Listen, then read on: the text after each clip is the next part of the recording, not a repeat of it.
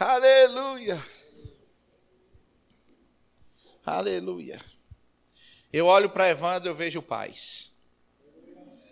Porque paz e alegria, irmã gêmea. Onde tem paz, tem alegria. Aleluia. Graça e paz, irmãos, da parte de Deus, nosso Senhor, nosso Salvador Jesus. Aleluia. Sabe, irmãos, algo novo para nós. Sabe, 2020, eu tenho, sabe, batido nessa tecla porque eu entendo que está muito mais na nossa mão do que com Deus fazer esse 2020 poderoso. Eu percebo como uma liberação da parte de Deus para algo novo em nossas vidas para 2020. Uma aceleração no crescimento. Aleluia. Aleluia. Aleluia. O tema da ministração de hoje é quem dizes que eu sou.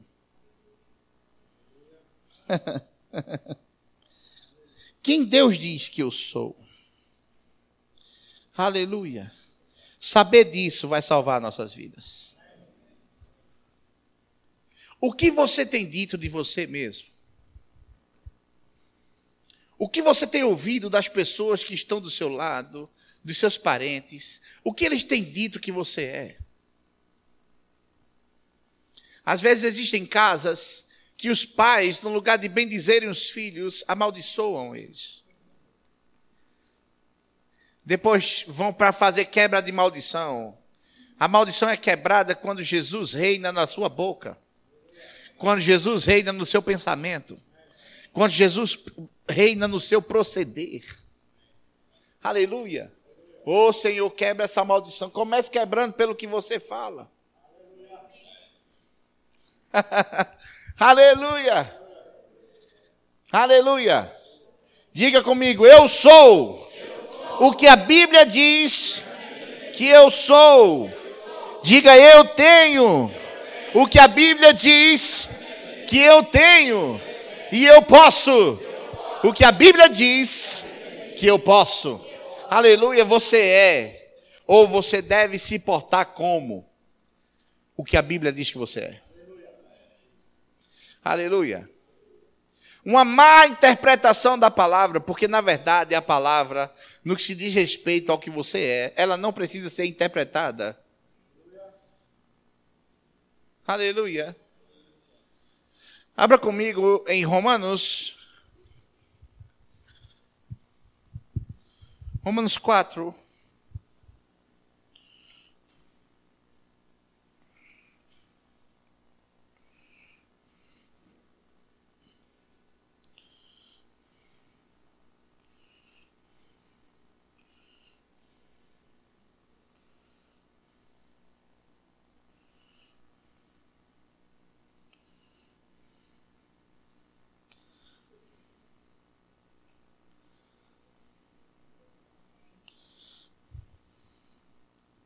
Aliás, 3,23.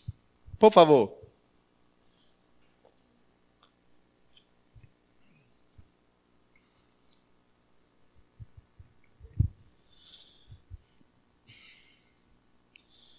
Diz assim: Pois todos pecaram e carecem da glória de Deus, sendo justificados gratuitamente por Sua graça mediante a redenção que há em Cristo Jesus.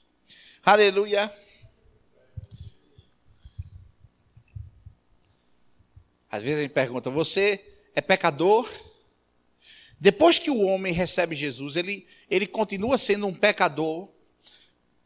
Essa nossa concepção vai dizer quem nós somos. A Bíblia diz que quando o homem pecou, ele foi destituído da glória de Deus e ele carecia agora da glória de Deus. Aleluia. Porém, em Cristo, esse homem que carecia da glória de Deus e que foi destituído da glória de Deus por causa do pecado, em Cristo ele foi justificado. Aleluia! Ele foi justificado pela graça. E o que é graça? Um favor livre de mérito. Mas porque é um favor e não foi merecido, não perde a força e nem perde o seu valor. Aleluia. Nós estamos tão acostumados com a meritocracia, com receber aquilo que merecemos, como o pecado exige, porque o salário do pecado é a morte. Eu pratico o pecado e por isso o salário é a morte. O resultado, o fim é morte. Mas com o dom da justiça foi diferente. Eu era um pecador, praticado do pecado, longe de Deus, e ele vem com sua graça, mesmo eu não merecendo, ele me amou, ele se entregou por mim, ele morre no meu lugar, ele me perdoa, ele me resgata, ele me livra do poder do pecado, mas também me justifica. Entenda. Perdão de pecados é diferente de justiça. É complemento, mas não é a mesma coisa. Ele não só perdoou a minha prática, ele mudou minha condição.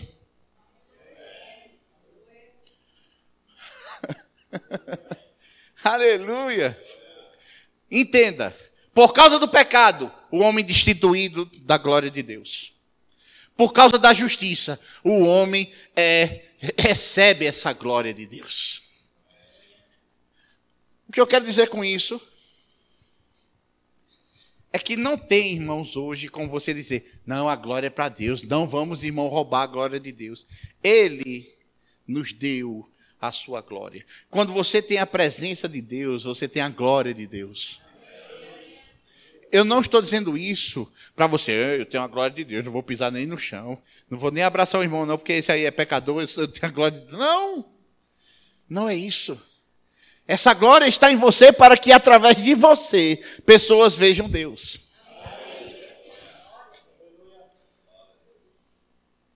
Quando você toma posse da glória de Deus, Deus é glorificado através de você. Meu irmão, pega essa palavra hoje. Essa palavra é para crente, irmão. As pessoas têm medo, sabe? Não. Vão, vão olhar para mim. Eu não quero aparecer. Que ele cresça e que eu diminua. Hoje você vai sair daqui sabendo que você não precisa mais diminuir. Porque não tem como diminuir quem já morreu.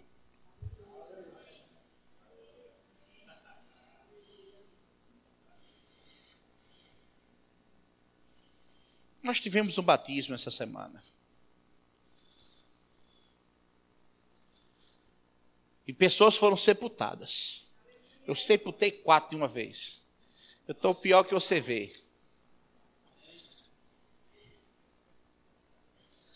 E ainda digo onde foi, na casa de Sônia. Tem muito testemunho. Pessoas morreram para si mesmas.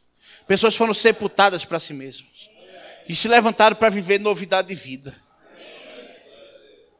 Quando você vive para novidade de vida, carregar a glória de Deus em sua vida, a ponto de pessoas verem algo diferente nele. Aleluia. Isso não pode diminuir. O que você tem que mortificar é a sua carne velha. Mas a sua carne não é você. Porque todos que receberam foi dado o poder de serem feitos filhos de Deus.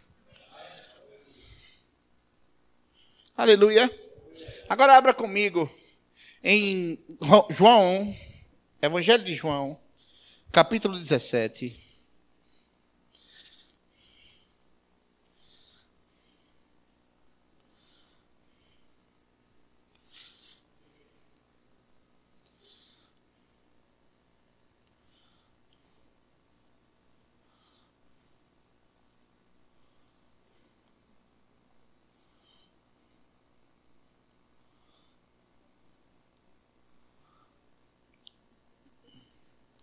Já abriu?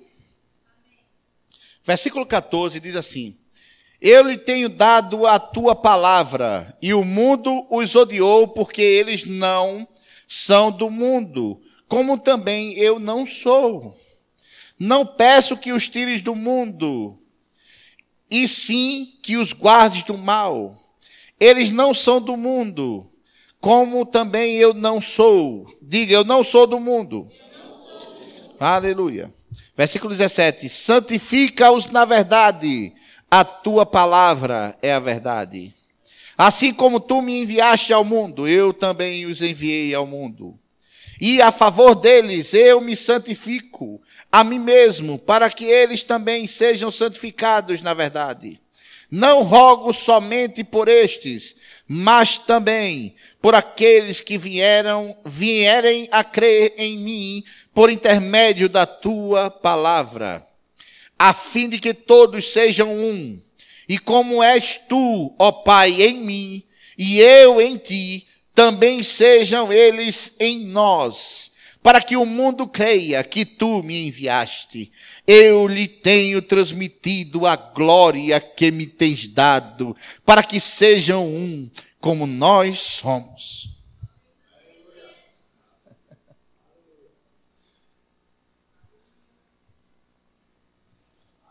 João está assim aqui.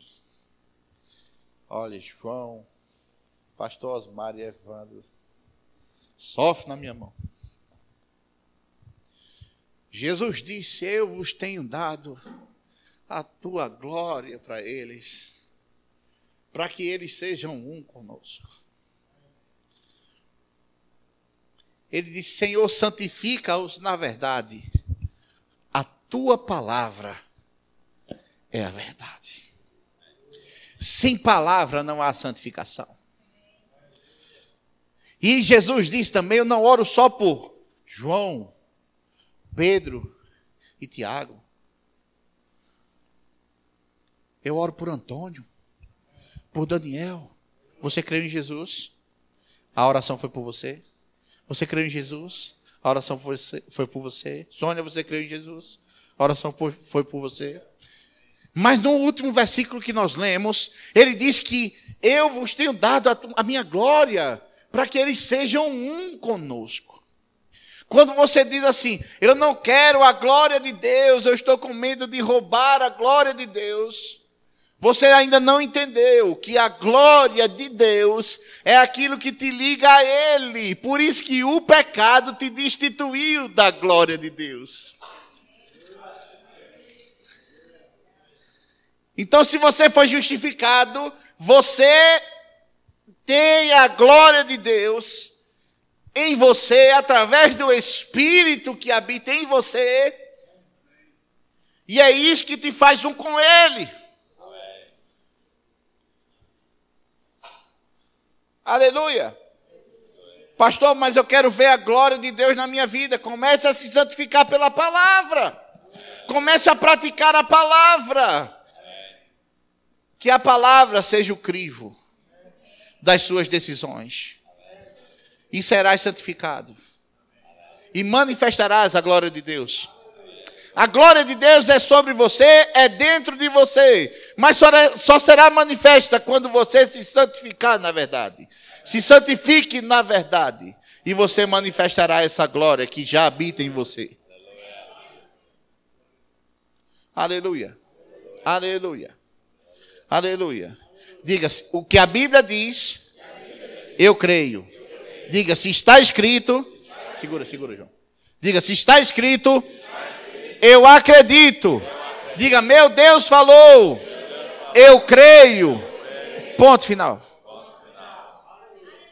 Aleluia. Aleluia.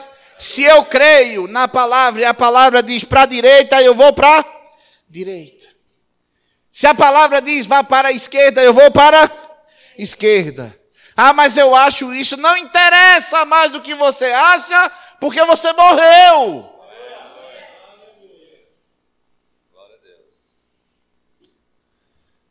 Agora a vida que você vive, vive pela fé naquele que te salvou, Jesus Cristo. Cristo vive em mim Aleluia. Como é que Cristo vive em mim? Através da palavra. Cristo vive em mim, aleluia. Já estou crucificado com Cristo, agora vivo não mais eu. Chegou o tempo, irmão, de manifestarmos a glória de Deus. Chegou o tempo de parar de viver pelo que eu penso, parar de viver pelo que eu acho, pelas minhas experiências, pelas minhas suposições. Eu preciso viver a palavra porque eu sou o que ela diz que eu sou. É ela que me santifica, é ela que faz com que eu consiga manifestar a glória de Deus para o mundo. Chegou o tempo, irmão Aleluia. Obrigado, João. Mateus 16.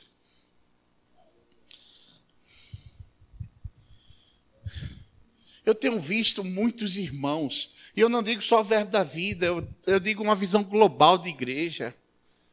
Muitos irmãos oscilantes, inconstantes nos seus caminhos, porque vivem por suas emoções, não vive pelo que a palavra diz. Vive pelo que estão sentindo ou pelos seus resultados naturais. Tem pessoas que, quando tem dinheiro no bolso, estão felizes. Quando não tem dinheiro no bolso, ficam tristes. Quando está bem de saúde, fica feliz. Quando está mal de saúde, só falta praguejar. Quando tudo está bem em casa, ou no trabalho, ou seja onde for, oh Deus seja louvado. Quando alguma coisa sai errada, não quer nem vir para a igreja, como se Deus tivesse culpa. Aleluia. Aleluia. Aí diz: Não, pastor, eu sou um pecador. Não, irmão, se comporte como filho de Deus como alguém que foi restituído de justiça, de glória e de graça. Ande debaixo da palavra e seja santificado. E você vai ver que os seus resultados vão mudar. Aleluia. aleluia. Eu estou muito feliz. Oh, aleluia. Você está feliz também? Vê se seu irmão já está mostrando a chapa.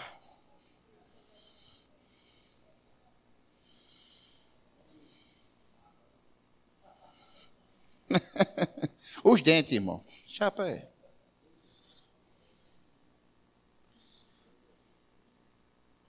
Aleluia. Deixa eu ver aqui o texto.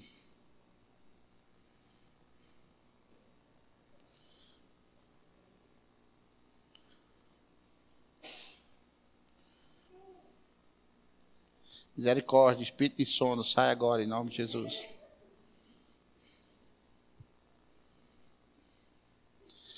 Aleluia. Versículo 25 diz assim.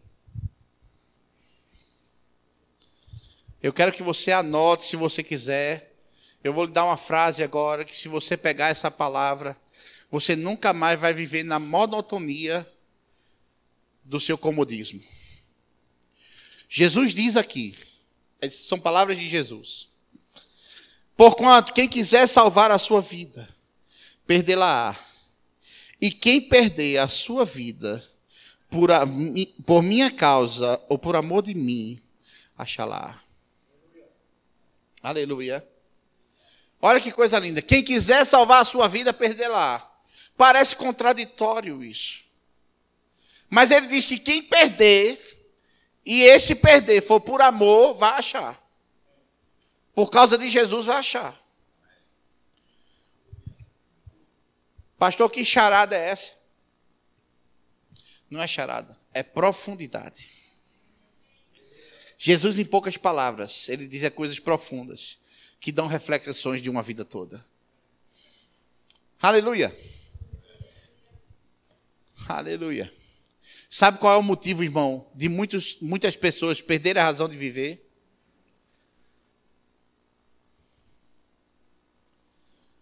Porque para ter razão de viver, tem que estar disposto a perder.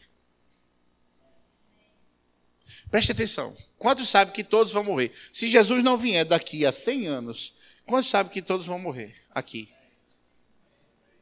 Se você crê para viver 150 anos, querer, irmão.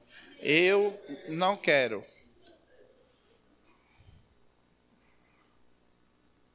Então, uma coisa é certa: morrer, todo mundo vai. Agora, viver, quanto tempo, é outra questão. Então, a certeza que a gente tem é da morte.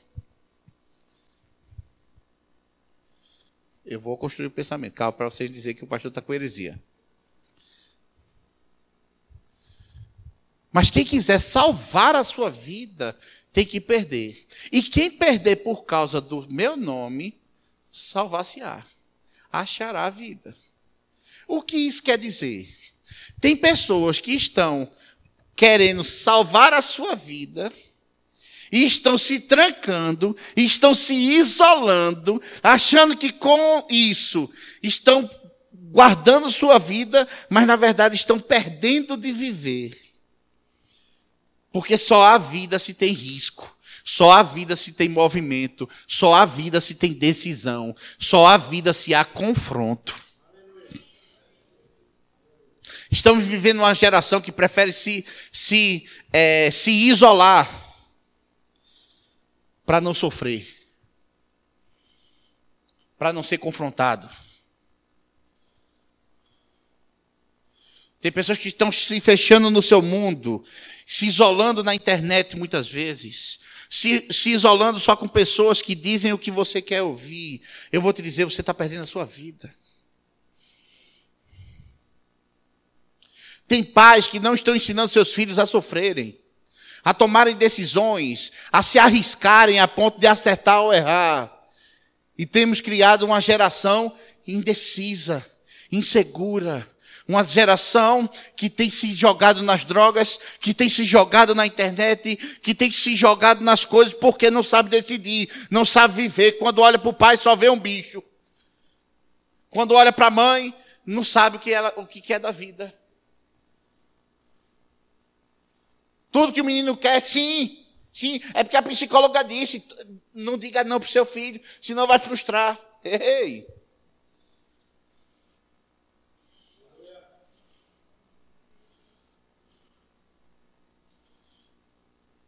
E eu vou lhe dizer, já temos adultos assim. Adultos que não sabem dizer não, não sabem receber não. Adultos que não sabem ser confrontados. Se não tem risco de morrer, não é vida. Se você não decidir perder a sua vida para viver a vida de Deus em você, você vai perder a sua vida e não vai achá-la. Enquanto seu amor pela sua vida for maior do que a Deus, você vai perder sua vida e não vai achá-la. Mas se seu amor à sua vida for menor do que seu amor a Deus, você vai entregar a sua vida a Ele e você vai achar a vida dele em você. Pessoas sem propósito, pessoas sem vida, pessoas que estão morrendo porque estão vivendo para si mesmos.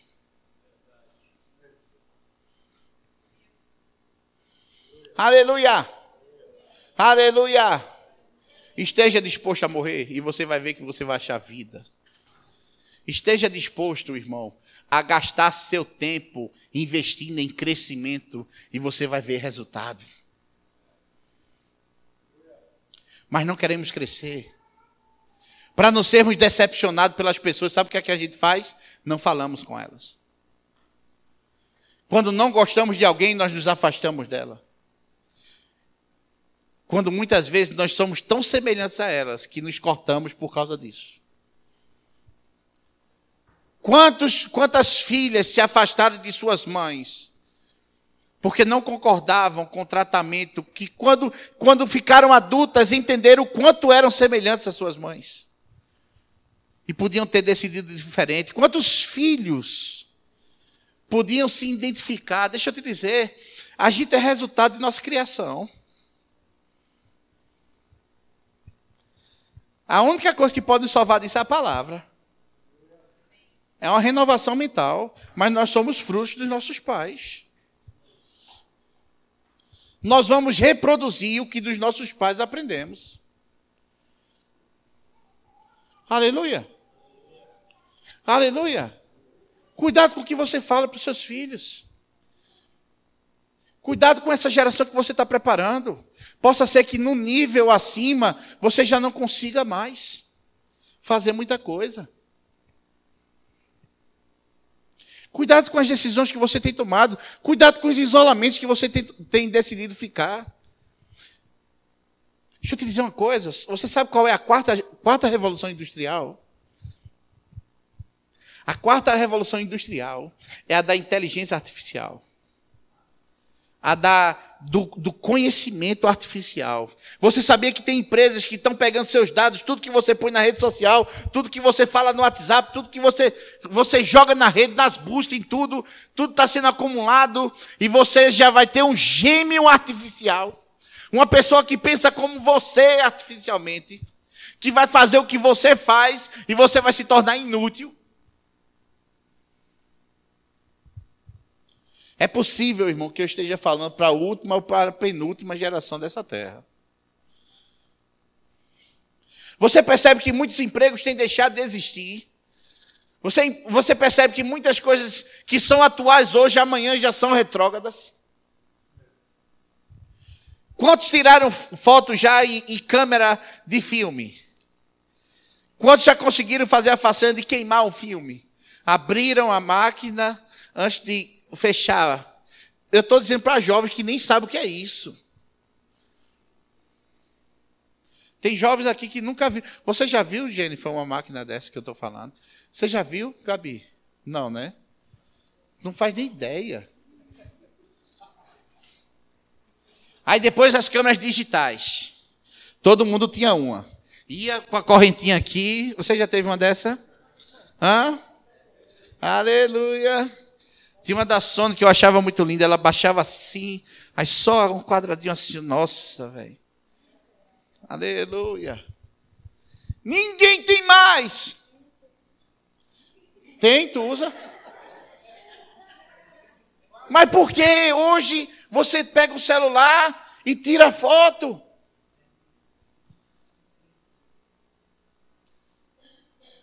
Eu digo porque não traz, você traz. Você vem para a igreja e tira foto dos meninos lá na frente como? Com celular. Hã? Você trouxe as câmeras quantas vezes? Pois é, desistiu.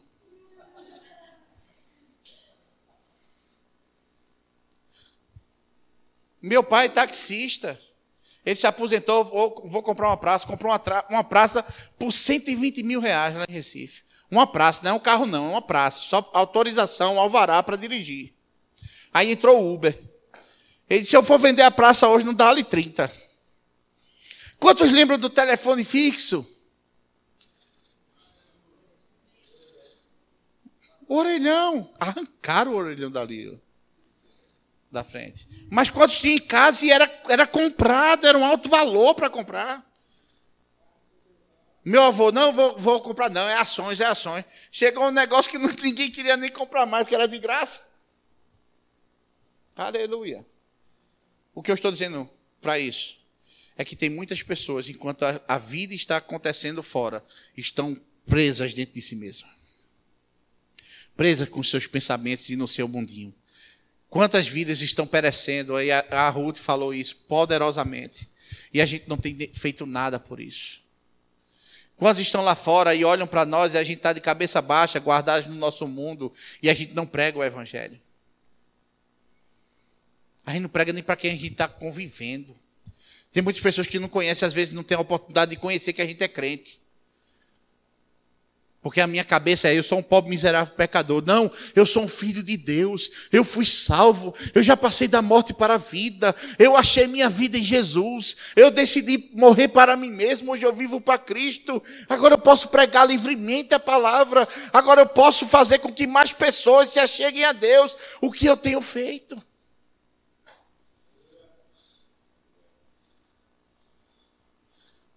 Aleluia. Aleluia.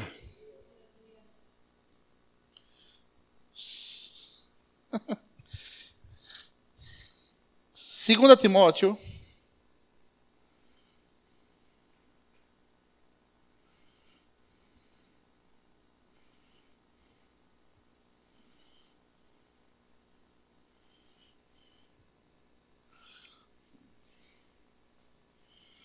Versículo 3.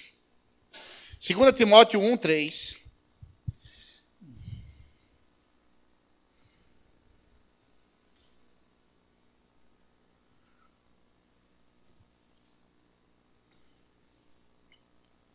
Dou graças a Deus, a quem desde os meus antepassados sirvo com a consciência pura, porque sem cessar me lembro de ti nas minhas orações, noite e dia.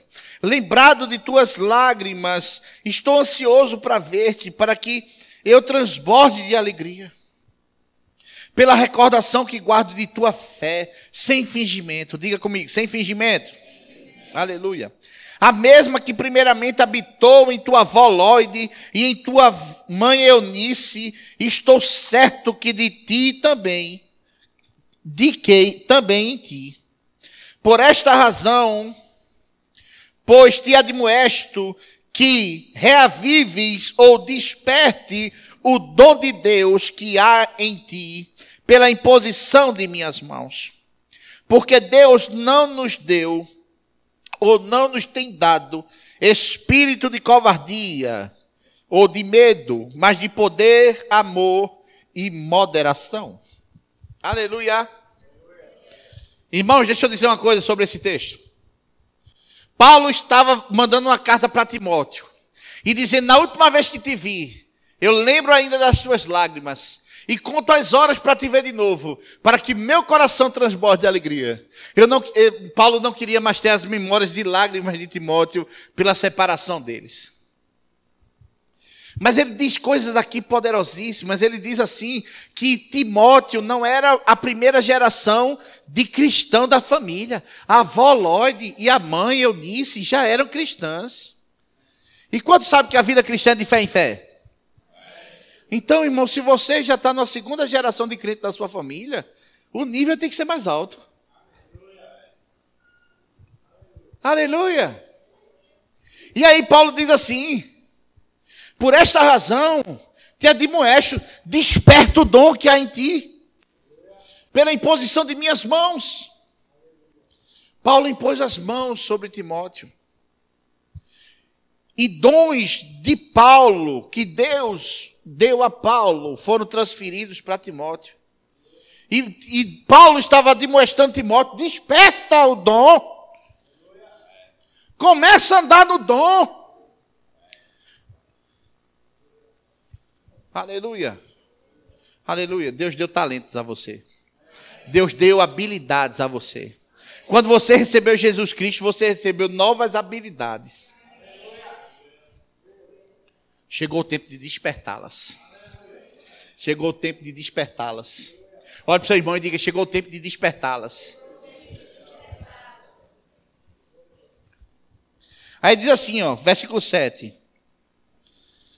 Porque Deus não nos tem dado espírito de covardia ou de medo, mas de poder, amor e moderação. Diga comigo, é tempo de despertar o dom. Diga, e o medo? Diga, e a insegurança não vai travar o meu crescimento. Diga, o que habita em mim é espírito de poder, amor e moderação. Essa moderação não é do comercial de bebida, beba com moderação. Não é isso. Essa moderação, ela fala sobre uma estabilidade mental. Diga, moderação é estabilidade mental. Diga uma mente sã. Aleluia. Aleluia. Então você não recebeu o espírito de medo, você recebeu o espírito de poder, de amor e de estabilidade mental. O espírito que habita em você te dá estabilidade mental. Nos momentos mais críticos da sua vida, ou nos momentos de decisões mais difíceis da sua vida, você pode ter estabilidade mental para decidir pelo que é correto. Uma pessoa que é desequilibrada emocionalmente é uma pessoa que não entendeu que o espírito que opera nela, a glória que foi restituída, estabiliza os pensamentos, estabiliza as mentes.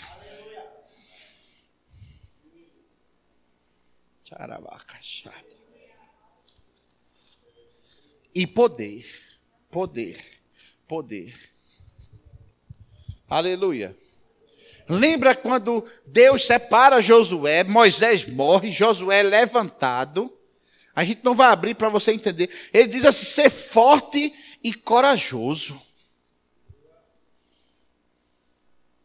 Nós precisamos ter coragem de enfrentar os medos. No mundo há um espírito de medo, mas você não recebeu o espírito de medo. Aleluia. Tem crente que diz que tem espírito de medo. Não tem espírito de medo. Mas medo ainda existe. Aonde?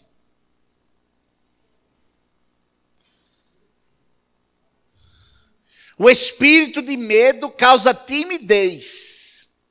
Mas existe um medo que na verdade o nome certo não teria seria nem medo, mas moderação para tomar certas decisões. Vamos dar, vamos dar uma ideia aqui. Se a gente pega aqui Júnior, Júnior, Júnior, filho do Nigel, e diz assim: meu filho, pega aquela chave de fenda aqui e escolha aqui o buraco dessa tomada que você quer enfiar. Pode fazer. É possível que ele faça. Mas se eu disser a mesma coisa ao pastor Osmar, o senhor vai fazer isso? Hã? Por quê?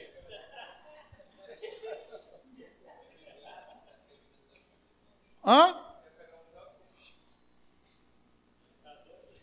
Existe um não que não é medo, mas existe um medo que é espiritual, que te faz não despertar o dom e não executar o dom que há em você.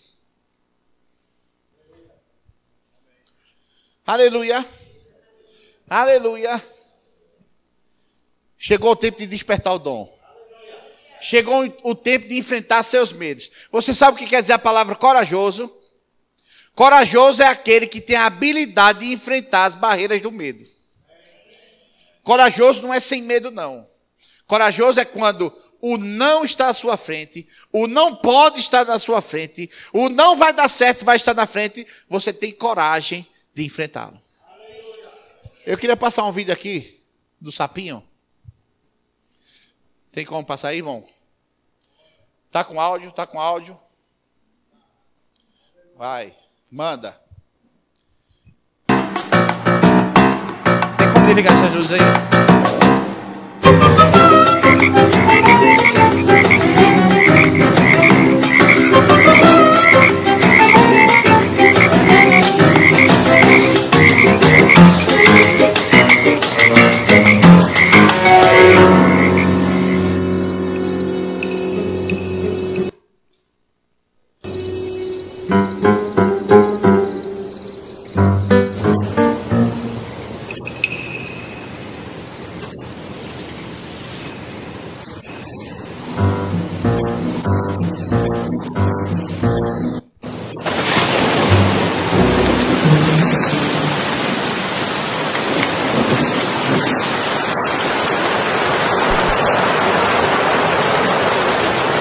Dizendo, não precisa tentar mais não.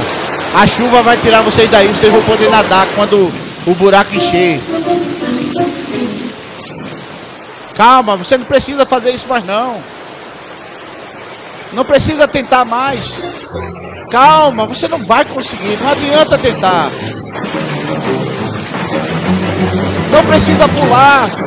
E um para de pular e o outro continua. Não vai dar certo, não vai dar certo. Pare de tentar. Pare de tentar.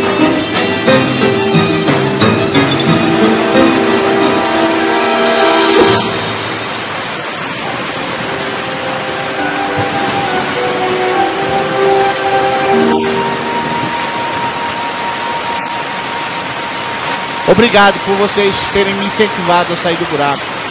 É o quê? Ah. Hum, ele é surdo. Ah, ele é surdo. Entendi. Vamos lá, vamos lá, vamos lá.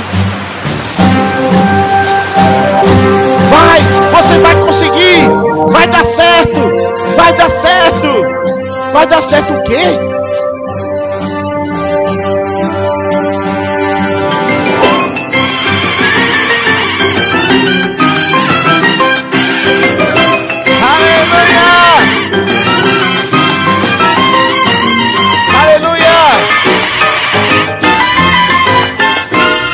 Pode parar. Sim, essa parte do trompete, obrigado.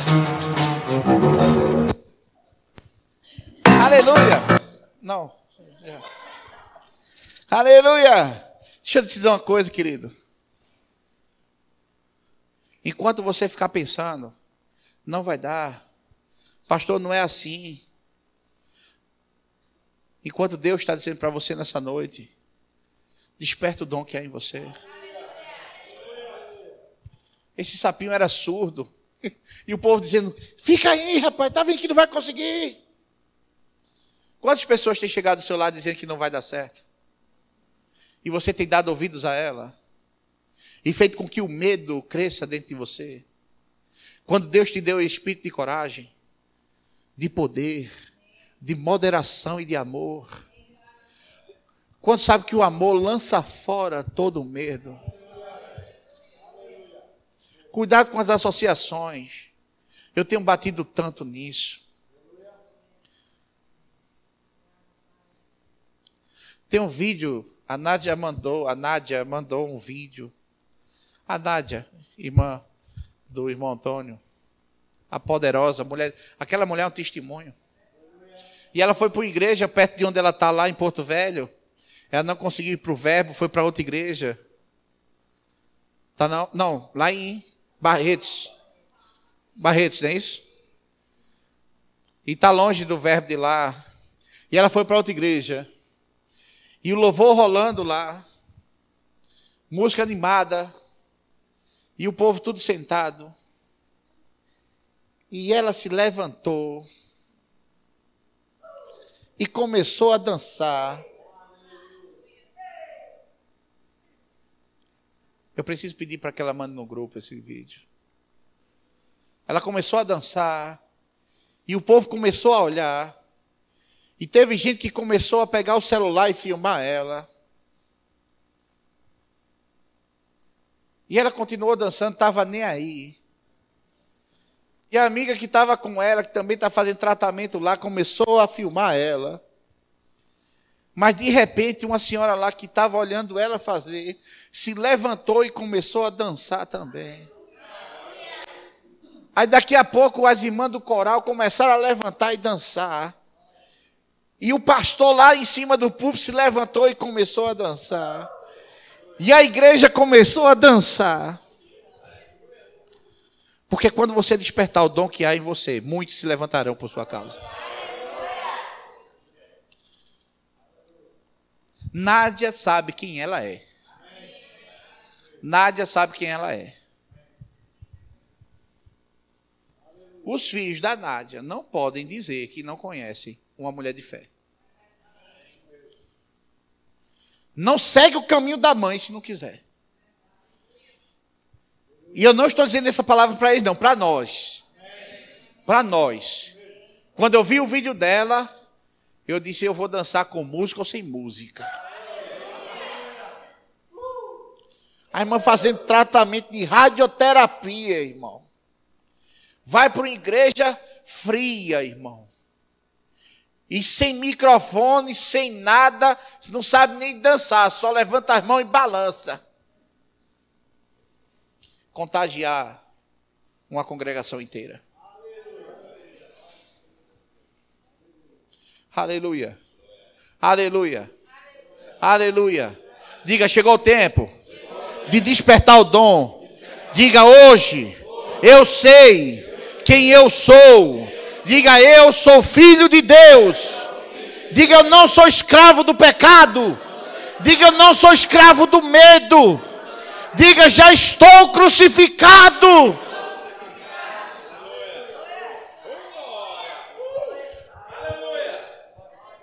Chegou o tempo de fechar os ouvidos para as más notícias. Chegou o tempo de trocar amizade.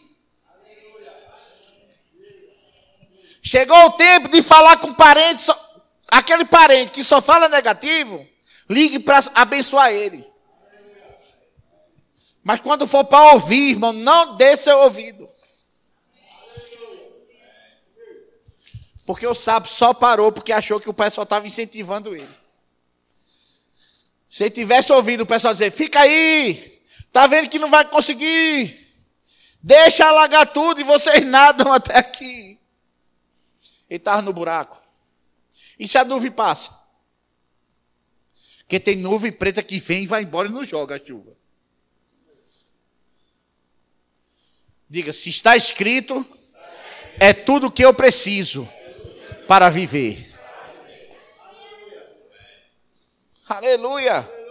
Aleluia! Aleluia! Eu tenho outro vídeo. do, do, do tube, do tube. Desliga aí, irmão, de novo. Esse aí eu vou ter que adiantar algumas partes.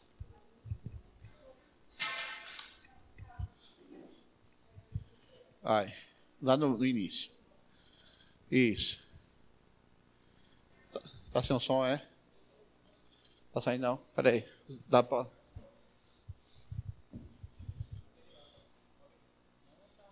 Ah não, tá ligado.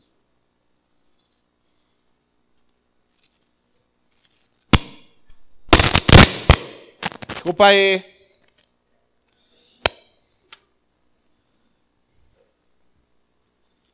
Senta não.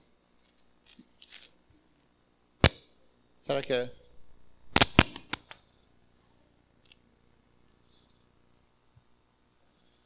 Tá não?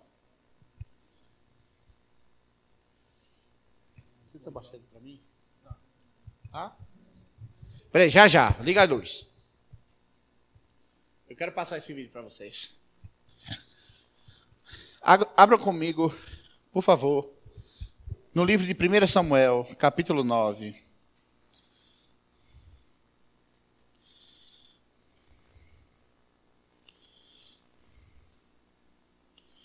Primeira Samuel, capítulo 9. Vamos lá. Com esse texto agora eu termino versículo 1.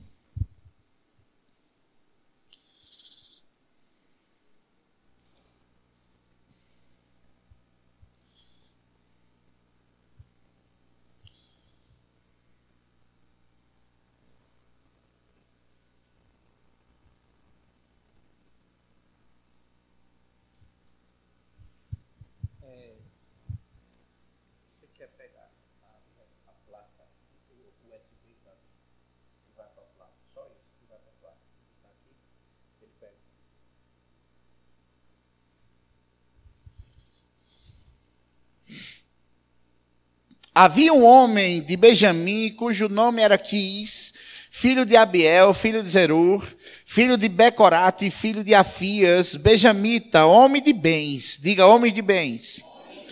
Aleluia. Tinha ele um filho cujo nome era Saul, moço e tão belo que entre os filhos de Israel não havia outro mais belo do que ele.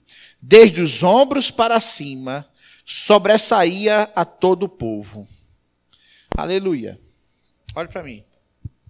Esse homem benjamita, que era Quis, ele tinha um filho. Ele era um homem de bens. Faça de bens. Diga, vai tudo bens.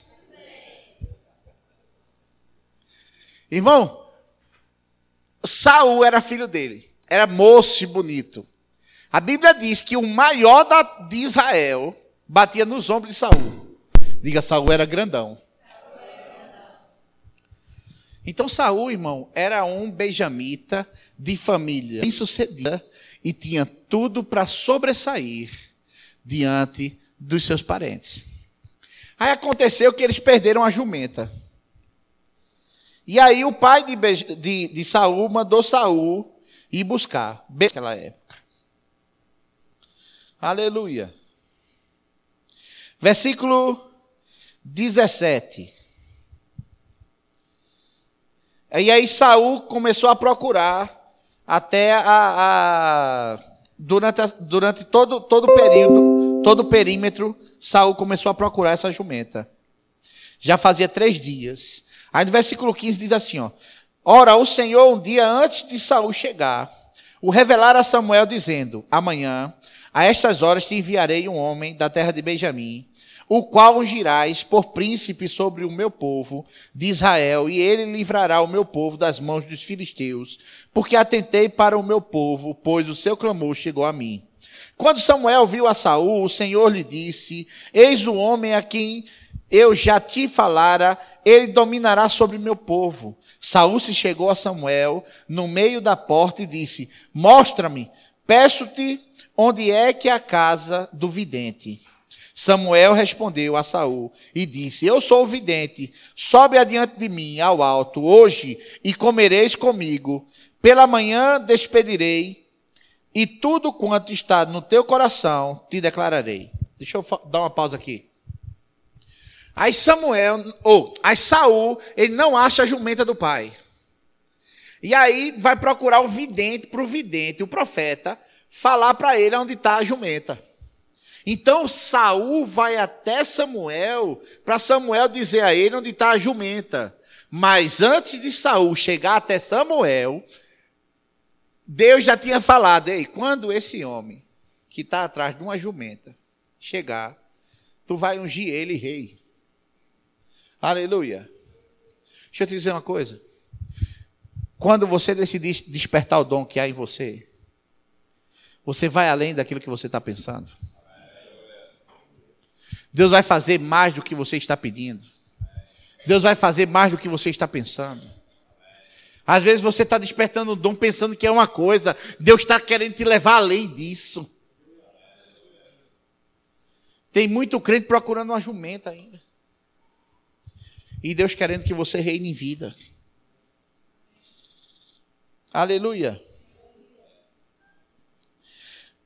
Versículo 20. Versículo 19.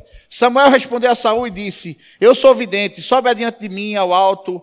Hoje comereis comigo, pela manhã despedirei, e tudo quanto está no teu coração te declararei. Quanto à jumenta, que há três dias se te perderam, não te preocupe o teu coração com elas, porque já se encontraram. E para quem está reservado tudo o que é precioso em Israel, não é para ti, para a casa do teu pai? Então respondeu Saul e disse: Porventura não sou benjamita, da menor tribo de Israel, e a minha família a menor de todas as famílias da tribo de Benjamim, por que me falas com estas palavras? Veja a humildade de Saul. Sendo de uma família bem-sucedida, sendo um homem formoso, belo, né? E, e, e tinha tudo para ser top. Ele disse: Eu. Quem já assistiu Chaves, é, lembra quando já Chaves fazia assim, tu, tu, tu, e ficava mirradinho. Era Fortaú ali. Saul ficou todo. Eu, eu não posso, eu não tenho. Quem sou eu? Quem sou eu? Quem sou eu? Quantos de nós Deus tem dito, levante, chegou o tempo de viver para mim, chegou o tempo de me obedecer, chegou o tempo de andar sobremaneira. Eu não posso, não, não é para mim isso, não é bem assim. Aleluia. Aleluia. Versículo 1 do capítulo 10. Tomou Samuel um vaso de azeite e lhe derramou sobre a cabeça e o beijou e disse: Não te ungiu porventura o Senhor por príncipe sobre a sua herança e o povo de Israel? Aleluia. Agora veja o versículo 11.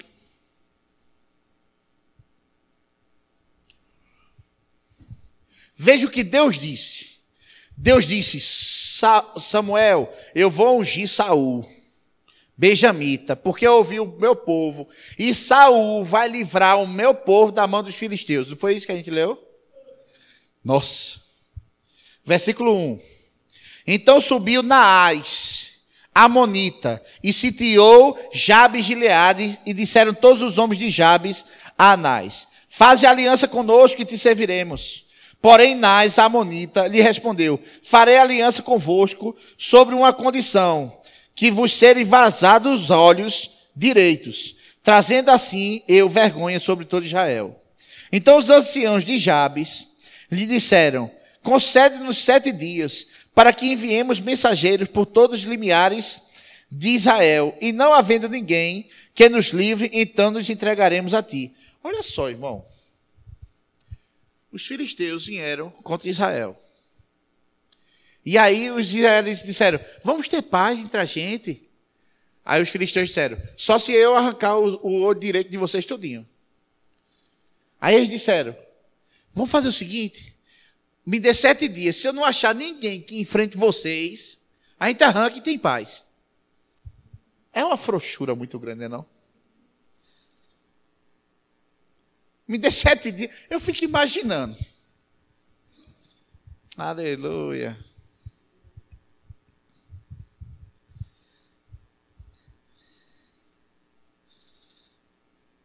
Só para resumir, versículo 5. Eis que Saul voltava do campo atrás de dois bois e perguntou: Que tem o povo que chora? Então lhe referiram as palavras dos homens de Jabes. E o Espírito de Deus se apossou de Saul quando ouviu estas palavras e acendeu-se sobremodo a sua ira. Aleluia. Aleluia. Aleluia. Deixa eu te dizer, se você recebeu Jesus um dia na sua vida, um dia, você foi ungido com o Espírito Santo. Mas chegou o tempo de despertar o dom. A ponto de toda timidez sair da sua vida. De toda vergonha sair da sua vida. Chegou o tempo de você viver os sonhos de Deus para você. Chegou o tempo de você perder a sua vida de verdade para achar a vida de Deus.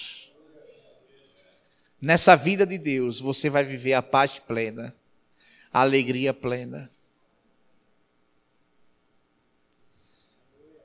Vamos ver se agora rola o vídeo. A placa é fast track no áudio. Aqui no áudio. Isso aí. Pode tocar o vídeo agora.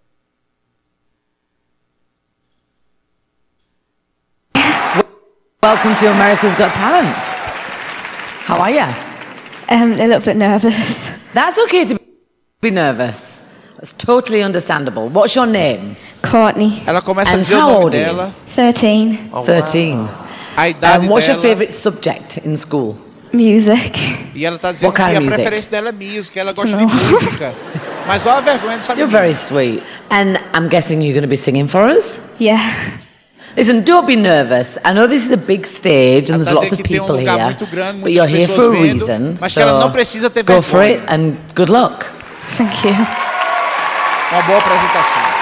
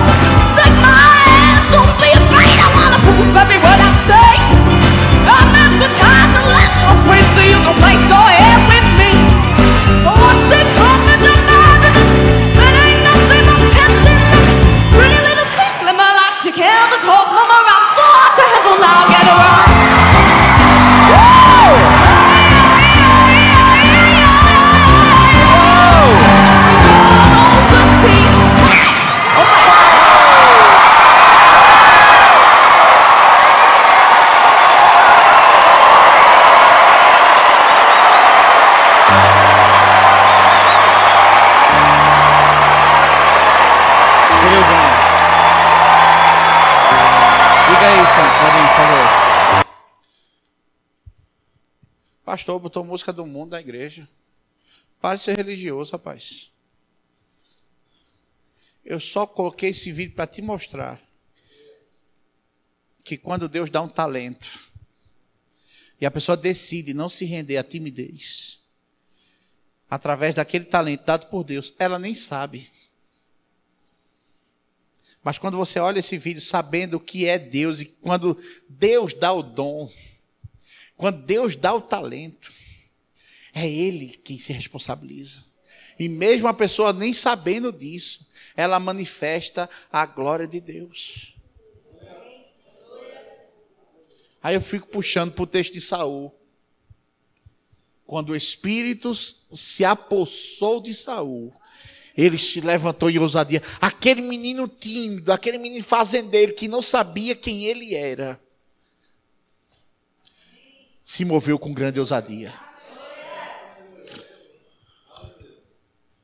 Aleluia. Eu tenho falado isso, irmãos, aqui no louvor. Eu tenho dito às meninas, encantando, maravilhosa graça, meninas. Estão crescendo. Mas não vai ser assim. Vai ser no nível maior. Alegria. A igreja também. Maravilhosa a igreja. A batida é tão lenta na mão que atrasa. Chegou o tempo do Espírito Santo estar possado em você, de você manifestar a glória de Deus, onde a timidez, a, a vergonha, a inércia tem que sair de você. Você é filho de Deus. Você foi chamado para viver a glória de Deus. Deixe o Espírito Santo se mover dentro de você. Essa timidez não pertence mais a você. Pare de dar ouvido aos outros você é o que a Bíblia diz que você é. Você tem o que a Bíblia diz que você tem.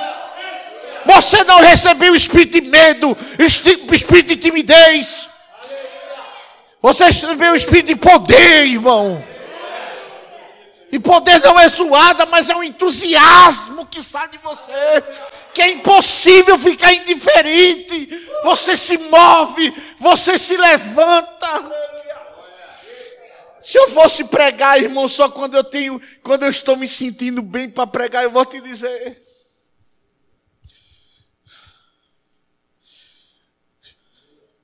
Mas muitas vezes está tudo dizendo: não vá, não faça, desça besta, volte para casa. E eu me levanto e digo: eu sou o que a Bíblia diz que eu sou, eu já morri para mim mesmo. Eu vivo para Ele. Eu não tenho mais vontade, a minha vontade é agradar a Ele. Ele me deu a sua glória para que eu vivesse para a sua glória.